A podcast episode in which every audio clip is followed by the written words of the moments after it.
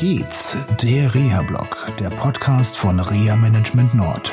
Mit Geschichten und Anregungen aus dem Leben eines Reha-Managers. Für Unfallopfer, Rechtsanwältinnen und Rechtsanwälte, Versicherungen und Interessierte.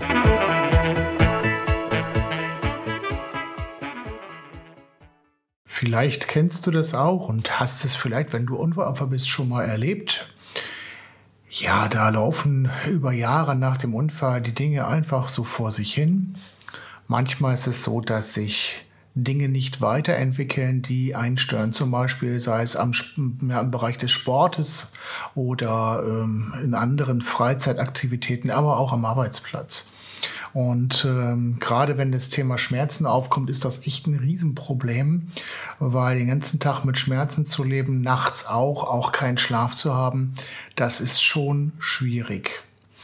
Das reduziert natürlich die Lebensqualität, ist klar.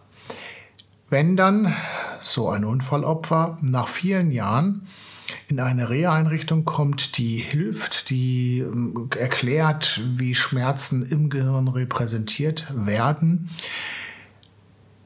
wie die Schmerzempfindungen reduziert werden können, ohne dass sie weg sind, denn der Schmerz ist weiterhin da. Äh, und dann im Rahmen dieser Reha-Maßnahme dann auch noch Lebensqualität wiedergefunden wird, weil die betroffene Person nach vielen, vielen Jahren wieder in der Lage ist, auf einmal Tennis zu spielen, dann ist das natürlich ein irrsinniger Weg, der sich da anbahnt und den gilt es natürlich dann auch weiterzuführen. Wie macht man das im Reha-Management? Ja, ganz einfach. Man vernetzt den Reha-Anbieter, der das stationär gemacht hat, mit dem Reha-Anbieter, der das vor Ort macht, also ambulant. Das klappt aber nicht immer. Und auch bei dem Unfallopfer hat sich natürlich über viele Jahre einiges eingeschliffen. Und dieses Eingeschliffene wieder rauszubekommen, ist nicht so ganz einfach und das ist auch ein längerer Weg. Ja, viele meinen einfach, man geht zur Reha und schnips und dann äh, ist das Leben neu. So ist es halt nicht, weil viele kehren ja in ihre alten Schleifen zurück und es muss nicht sein.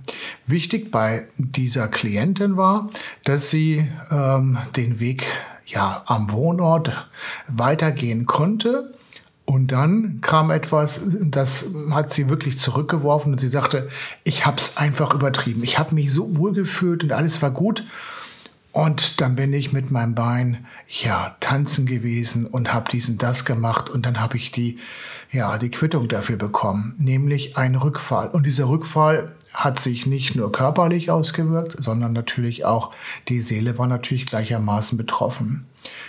Wir haben das Ganze aufgearbeitet und besprochen und sind zu dem Ergebnis gekommen, dass jetzt nochmal ein Auffrischungskurs notwendig ist und dass der Rückschlag im Prinzip gut ist. Schlimm natürlich erstmal für die Betroffene, weil das wieder mit Schmerzen, Ängsten und so weiter verbunden war. Auf der anderen Seite wissen jetzt alle, hm, da sind die Grenzen, beziehungsweise was müssen wir tun, damit die Betroffene nicht über ihre Grenzen geht und ihre neue Lebensqualität weiter erhalten und genießen kann.